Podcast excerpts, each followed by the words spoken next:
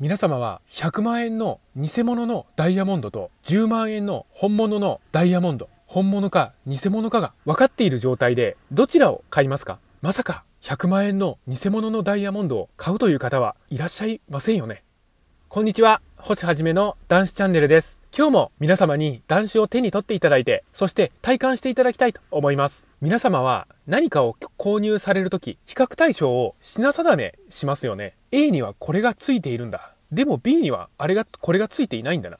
だからお得な A にしよう。こんな具合に考えて購入すると思うんです。これは断酒と飲酒においても同じことなんです。断酒と飲酒、どちらがお買い得でしょうか？断酒と飲酒を品定めしてみましょう。今日はそういったお話をしたいと思います。飲酒と断酒のメリット、これを挙げてみましょう。まず、飲酒のメリットです。まあ、いろいろあると思いますが、端的なものだけご紹介します。飲酒のメリットは気分が一時的に良くなる。会話が弾む。一時苦しいことを和らげたり、また楽しいことを倍増させたような気になる。こんなところでしょうかね。そして断酒のメリットをお伝えしましょう。心と体の健康が約束される。人生が変わっていく。一時の快楽ではなくて、正真正銘の快楽を感じることができる。こんなところでしょうかね。では、次に飲酒と断酒のデメリットをご紹介しましょう。飲酒のデメリットです。まあ、ありすぎるんですけども、端的なところを紹介しましょう。死へとつながる。自他ともに破壊することになっていく。では、断酒のデメリットは何でしょうか？断酒のデメリットはありません。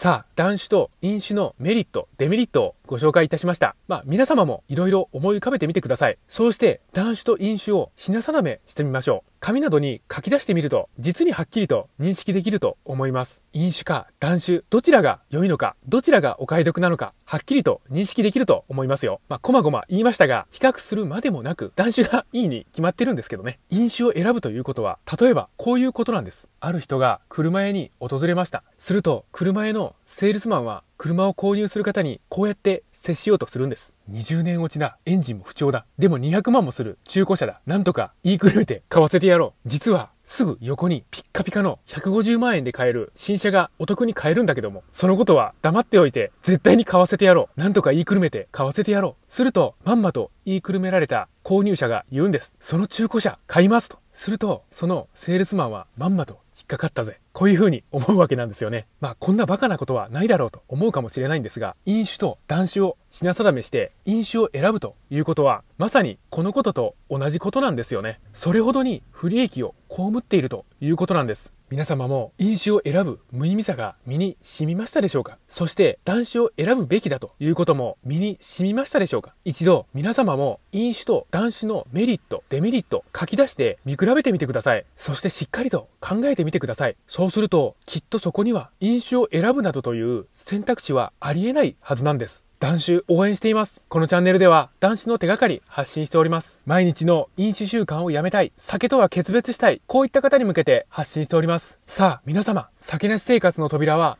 開いております。どうぞ、こちらへ来て、チャンネル登録の方、よろしくお願いいたします。今日もご清聴くださいまして、本当にありがとうございました。